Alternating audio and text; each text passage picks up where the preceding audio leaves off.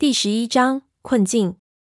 我一边策马前进，一边顺着胖子指示的方向看去。透过稀疏的树木，我看到下面湖边上熙熙攘攘的，大概有三十几个人，五十多匹马，是一支很大的马队。那些人正在湖边搭建帐篷，看来想在湖边上过夜。其中有一个女人正在张开一个雷达一样的东西调试。我用望远镜一看，那女人不是别人。正是在海南的阿宁，我骂了一声：“这个女人也来了这里，那说明我们的推断没错。三叔想要拖延的人，恐怕就是这一帮不知道捞泥船的公司来到内陆干什么。”华和尚也看到了下面的马队，脸色变了半，轻声问陈皮阿四怎么办。陈皮阿四看了看，轻蔑地笑了笑，说道：“来得好，说明我们的路没走错。”继续走，别管他们。我拿着望远镜，一个人一个人看过来，没看见三叔。不过三叔既然是可能落在了他们手里，不太可能有太多自由，有可能给关在帐篷里了。令我觉得不舒服的是，下面的人当中有一半几乎都背着五六式步枪。我还看到了卫星电话和很多先进设备。胖子看着枪眼馋，对陈皮阿四道：“老爷子。”你说不买枪不买枪，你看人家荷枪实弹的撵上来了，要交上手了，怎么应付？难不成拿脸盆当盾牌，用卫生巾去抽他们？陈皮阿四看了他一眼，甩了甩手，笑道：“做我们这一行从来不靠人多，过了雪线你就知道跟着我跟对了。”我们的对话全是用方言交谈，汉语都讲不利索的顺子听不太明白。不过他做向导好多年了。自己也知道，客人说的话别听，听太多了，人家说不定把你灭口。我们继续往上走，只看到前面出现一些破旧的木头房子和铁丝门，上面还写着标语：“祖国领土神圣不可侵犯。”顺子告诉我们，这里是雪山前哨站的补给站。多边会谈后，这里的几个哨站都换了地方，这里也荒废了，雪线上的几个哨站也都没人了。咱们要上去的话，到时候有机会去看看。当夜无话，我们在这里凑合过了一夜。第二天一大早就起床继续赶路。顺子觉得奇怪，少有旅游的人这么拼命的。不过收人钱财也由得我们。我们起床的时候已经开始下雪，气温陡然下降。南方人很少能适应这样的天气，除了胖子和叶晨。其他几个人无一不冻得僵硬。再往上过了雪线，我们终于看到了积雪。一开始是稀稀落落的，越往上就越厚，树越来越少，各种石头多起来。陈皮阿四说这是这儿有工程进行过的痕迹。到了中午的时候，我们四周已经全是白色，地上的雪厚的已经根本没路可走，全靠顺子在前面带着马开道。这时候忽然刮起了大风，顺子看了看云彩，问我们：“要不今天就到这里吧？看这天可能有大风，看雪山过瘾就过一下，再往上就有危险了。”陈皮阿四呵起气，摆了摆手，让他等等。我们停下来休息，吃了点干粮，几个人四处去看风景。我们现在在一处矮山的山脊上，可以看到我们来时候走过的原始森林。他极目眺望，然后指着一大片洼地，对我们说：“古时候建林一般就地取材。你看这一大片林子，明显比旁边的稀落。百年之前肯定给人砍伐过。而且我们一路上来虽然步履艰难，但是没有什么特别难过的障碍。这里附近肯定有过古代的大工程，这一带山体给修过了。咱们大方向没错，还得往上。”叶晨问道：“老爷子，这山脉有十几座山峰。”都是从这里上，我们怎么找？陈皮阿四道：“走走看看，龙头所在肯定有异象。地脉停顿之处为龙穴。这里山多，但是地脉只有一条。我们现在是沿着地脉走，不怕我不到，最多花点时间而已。”我顺着他的目光看去，只看到一片一片的树，也看不出有什么区别，不由自惭形秽。转头去看闷油瓶。却见他眼睛只看着前面的雪山，眉头微微的皱了起来，好像在担心什么事情。我知道问他肯定是白问，转身去找胖子聊天。顺子听说我们还要往上，叹了口气，摇头说：“套在网上马不能骑了，要用马拉雪霸犁。”长白山的冬天其实是交通最方便的地方，除了暴风雪天气，一般用马拉雪霸犁能爬到任何马能到的地方。但是，一旦风起，我们任何事情都得听他的。他说回来就回来，绝对不能有任何异议。我们都点头答应，将行李从马上卸下来，放到霸犁上，准备妥当。顺子叫着抽鞭子在前面带路，我们的马自动跟在后面。一行人在雪地里飞驰。刚坐雪霸犁的时候，觉得挺有趣的，和狗拉雪橇一样。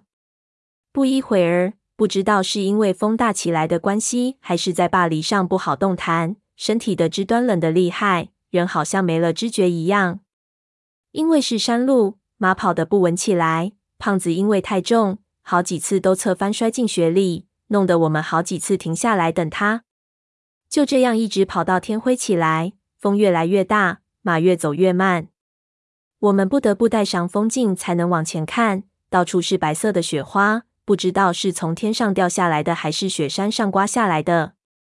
满耳是风声，想说句话，嘴巴张开，冰凉的风就直往里灌。用胖子的话说，骂娘的话都给冻在喉咙里了。跑着跑着，顺子的马在前面停了下来。我隐约觉得不妙，现在才下午两点，怎么天就灰了？我们顶着风赶到顺子身边，看到他一边揉着脖子，一边看四周，眉头都皱进鼻孔里去了。我们围上来问他怎么回事。他啧了一声，说道：“风太大了，这里好像发生过雪崩，地貌不一样了，我有点不认识了。还有，你们看，前面压的都是上面山上的雪，太深太松，一脚下去就到马肚子了，马不肯过去。这种雪地下面有气泡，很容易滑塌，非常危险，走的时候不能扎堆走。那怎么办？”潘子看了看天，看这天气，好像不太妙。回得去吗？顺子看了看天，又看了看我们，说道：“说不准。不过这风一旦刮起来，没两天两夜是不会停的。咱们在这里肯定是死路一条。前面离那座废弃的边防岗哨不远了，到了那里能避避风雪。我看回去已经来不及了。我们可以徒步过去。”胖子压着自己的盖尔毡帽，试探性的走了一步，结果人一下子就捂进了雪里。一直到大腿，他艰难的往前走了一步，骂道：“他奶奶的，有的罪受了！”我们穿上雪鞋，顶着风，自己拉着爬犁，在雪地里困难的行进。这地方是一风口，就是两边山脊的中间，风特别大，难怪会雪崩。我们往风口里走，顺子说着邵刚一个小时就能到，但是不知道是我们走得太慢，还是顺子压根就带错路了。走到傍晚六点多，还是没见到邵刚的影子。顺子转来转去，摸不着头脑。再一想，忽然哎呀了一声：“完了！我知道这邵刚在什么地方了。”我们围上去，他脸色极度难看，道：“我怎么就没想到？这表示小雪崩，邵刚肯定给雪埋了，就在我们脚下。难怪转了半天都找不到。”潘子叹了口气，说了句话：“看他的嘴型是。”妈拉个逼的！胖子大叫着问顺子：“那现在怎么办？马也没了，难不成我们要死在这里？”顺子指了指前面，说道：“还有最后一个希望。我记得附近应该有一个温泉，是在一山包里，温度很高。如果能到那里，以我们的食物可以生活好几天。那温泉海拔比这里高，应该没给雪埋住。要真找不到。”那只有求生意志了，一步一步再走回去了。你确定不确定啊？胖子对顺子不信任起来。顺子点头，这次绝对不会错。要找不到，你扣我工钱。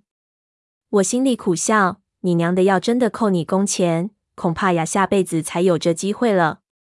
众人都哭丧着脸，跟着顺子继续往上走。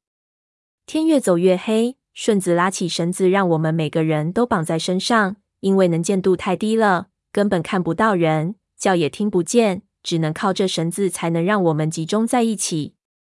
我走着走着，眼睛就开始花了，怎么也看不清楚。前面的人越走越远，后面的人越拖越后。我一发现两面都看不到人，心里不免咯噔了一声，心说是不是现在这个时候进山犯了个错误？难道会死在这里？不像，顺子走的还挺稳，虽然我看不见他，但是感觉到这绳子的走向很坚定。折中风雪，他一定已经习惯了，跟着他准没事。我一边安慰自己，一边继续往前。忽然看到前面的雪雾中出现了一个黑影。迷迷糊糊的，我也看不清楚是是谁。走了几步，那黑影子忽然一歪，倒在了雪地里。我赶紧跑过去一看，竟然是顺子扑倒在雪里。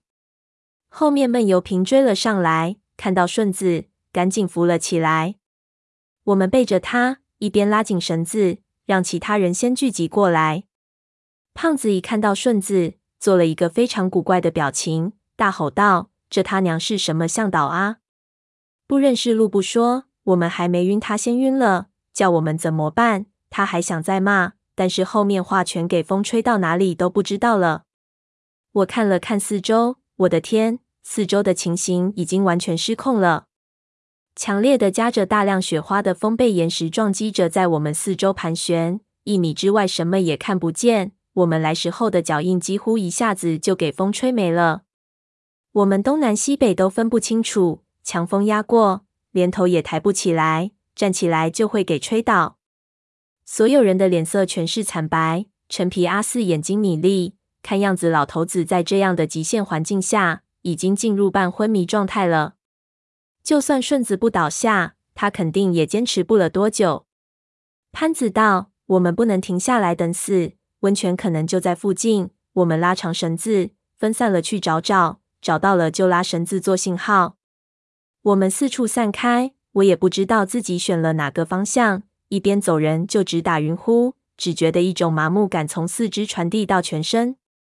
以前看过不少电影里都说，在雪山上人会越来越困，如果睡着就永远醒不过来了。人还会产生很多幻觉，比如说热腾腾的饭。我拼命提醒自己，可是却一点也坚持不住。每走一步，眼皮就像多灌了一块铅一样，沉重的直往下耷拉。正在一筹莫展之时，忽然听见胖子叫了一声：“风太大了，叫了什么没听清。”我回头一看，只见他的影子一闪就没了。闷油瓶马上转过头去，发现地上的绳子突然拉动起来，脸色一变，大吼：“不好！解绳子！有人踏进雪坑里去了！”话还没说完。他脚下的雪突然也塌了，整个人给绳子一下子扯进了雪里。接着就是离他最近的我，我们就像一串葡萄一样，一个接一个被胖子拉进了雪地里，翻来滚去，不知道滚了多久才停住。我眼睛里全是雪，根本睁不开，只听到潘子叫我们都别动，他是最尾巴上的，他先爬下去再说。这个时候，突然听到叶晨叫了一声：“等等等等！”